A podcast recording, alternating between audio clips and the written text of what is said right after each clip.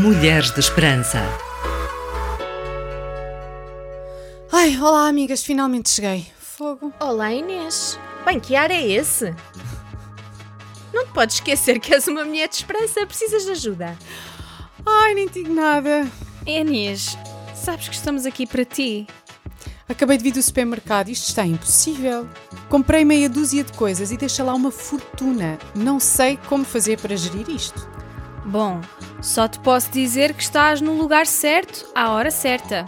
Esse é mesmo o tema de hoje, não é? É mesmo. Antes de irmos ao ponto da questão, vamos cumprimentar as nossas amigas ouvintes. Querida amiga que nos escutas, bem-vinda a mais um programa semanal do Mulheres de Esperança.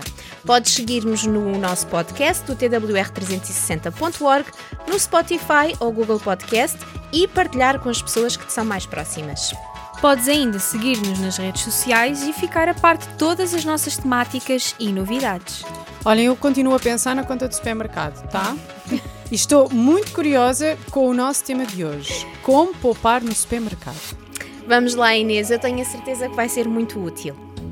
Mulheres de Esperança no digital. Spotify, Google Podcast, YouTube e TWR 360. Encontra esperança hoje. Com a subida da inflação para os valores mais altos dos últimos 30 anos, as despesas com a alimentação passaram a ser uma preocupação para muitas famílias. Uma coisa é certa: os gastos no supermercado vão ser sempre recorrentes no teu orçamento e todos os meses são responsáveis por uma das maiores fatias dos teus gastos. Confirmo. Com duas crianças em crescimento é sempre difícil reduzir essa fatia. Vamos passar às dicas que eu estou em pulgas para as ouvir? Vamos, Inês, acredito que as nossas amigas ouvintes também querem muito saber. Se quiserem, podem tomar notas. Tenho a certeza que vão querer guardar cada uma delas. Com a ajuda preciosa da Cat Poupança e do Doutor Finanças, queremos partilhar contigo algumas formas de poupar dinheiro no supermercado. Vamos à dica número 1. Um. Fazer uma lista de tudo o que precisas comprar. Dependendo da dinâmica familiar, há famílias que preferem fazer compras mensais, outras quinzenais ou então todas as semanas. Em qualquer um dos casos, o importante é focar na alimentação que precisas no espaço temporal que definiste. Assim, evitas comprar alimentos que não são consumidos regularmente e o desperdício alimentar. Olha, isso parece-me bastante interessante. Hum? E podemos adaptar os hábitos à lista de compras. Uhum. Lá em casa, por exemplo, comemos mais arroz do que massa. Então não é preciso comprar a mesma quantidade de massa e. porque consumimos menos, certo? Certo? Uhum. Compramos apenas o que precisamos. Boa. Exato. Na sequência dessa dica, Sónia, ao fazermos as listas de acordo com a necessidade temporal, reduzimos também as idas ao supermercado. Uhum. E com isso, aquelas compras de impulso, porque estava em promoção, mas afinal é algo que não precisamos ou não consumimos assim tanto. Excelente observação, amiga.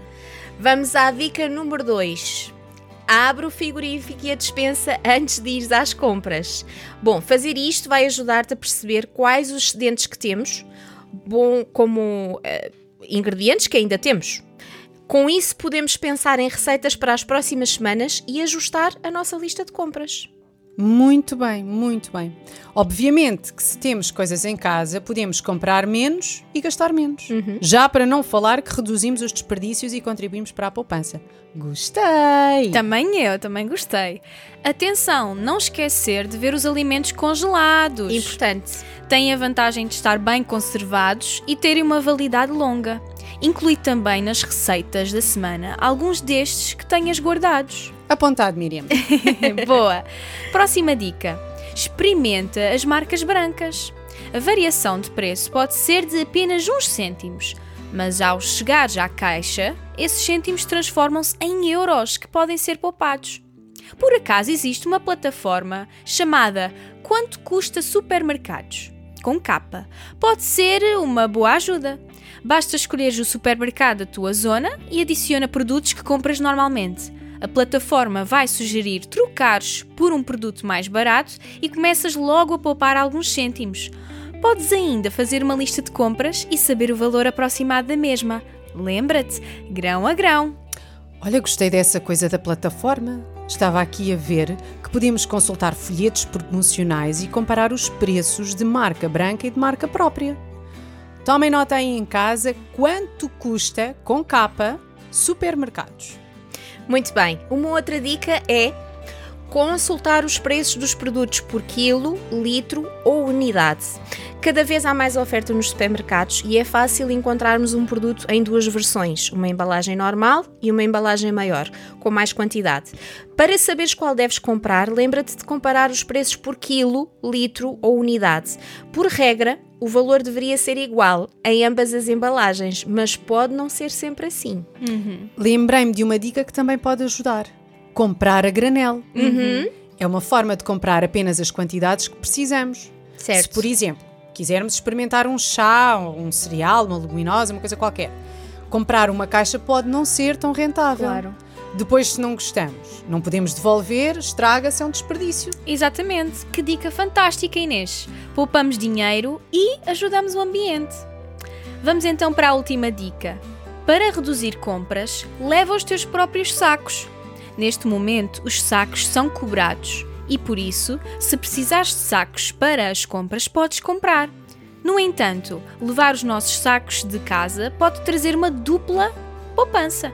Primeiro, porque não compras mais sacos de plástico e segundo, porque pode incentivar a comprar menos coisas. Se começares a comprar algo que não tens na lista, podes não ter sacos suficientes, pelo que ficará na prateleira. Espetáculo. Tomei nota de tudo e vou começar a colocar em prática. Que dicas fantásticas. Olha, tu que nos escutas, também gostaste? Mulheres de Esperança no digital. Spotify, Google Podcast, YouTube e TWR 360. Encontra esperança hoje. Estamos de volta. Este é o terceiro e penúltimo episódio da série Grão a Grão, uma série que pretende ajudar-te com alguma literacia financeira para que possas gerir melhor o teu dinheiro. Esperamos que estejas a gostar do tema de hoje: como poupar no supermercado. Eu confesso que estava um pouco cética, sim, pois acabei de vir há pouco das compras e fiquei doente com o valor que gastei. Mas a partir de hoje tudo vai mudar e vou colocar todas as dicas em prática. Ai, que bom, Inês, muito bem. Estamos a caminho do final do programa de hoje, mas ainda falta uma parte importantíssima. Saber o que o nosso livro favorito nos pode dizer sobre o que falamos. E o nosso livro favorito qual é? A, Bíblia. Exatamente, é a Bíblia. Há uma pequena frase num texto muito conhecido da Bíblia que deixa-me muitas vezes a pensar. E está escrito em João 6,12. Ah, esse é aquele texto que conta como Jesus multiplicou os pães e os peixes. Exatamente. Hum, vamos contextualizar? Vamos. Jesus estava a ser seguido por uma grande multidão, porque viam os milagres que ele fazia em favor dos doentes. Jesus subiu a um monte e sentou-se com os discípulos.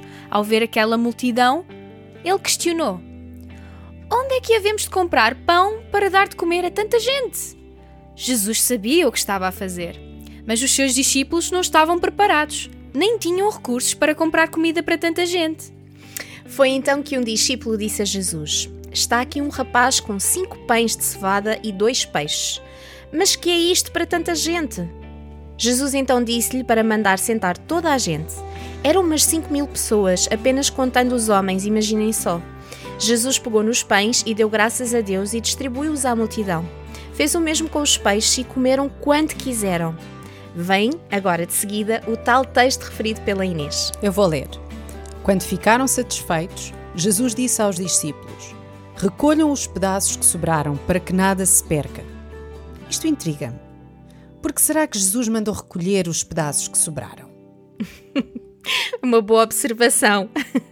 A Bíblia não é clara quanto a isso, mas eu creio que Jesus certamente estaria a ensinar acerca do desperdício. Uhum. Embora ele tivesse poder para multiplicar a comida, ele ensina-nos que as recompensas da providência divina não devem ser desperdiçadas. Concordo, Sónia. Jesus em todas as coisas nos deu um exemplo de moderação e aqui não é exceção.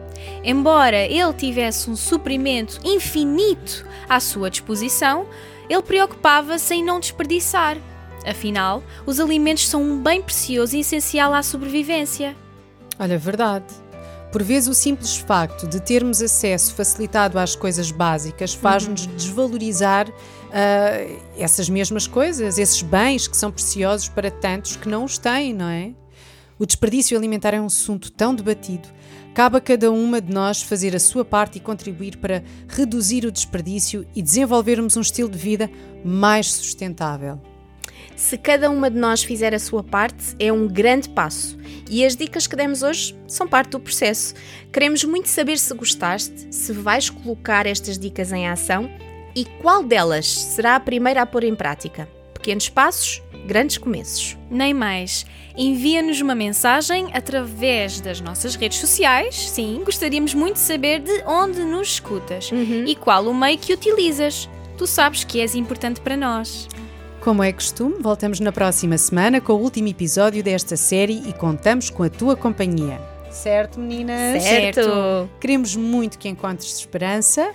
Hoje. Este programa foi produzido com donativos de pessoas que voluntariamente contribuem para este projeto. Ajuda-nos a levarmos esperança a todas as mulheres. Contacta-nos pelo e-mail mulheres@radiotransmundial.org.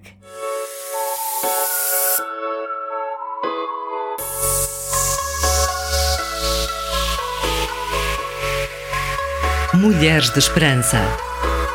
Uma produção RTM Portugal.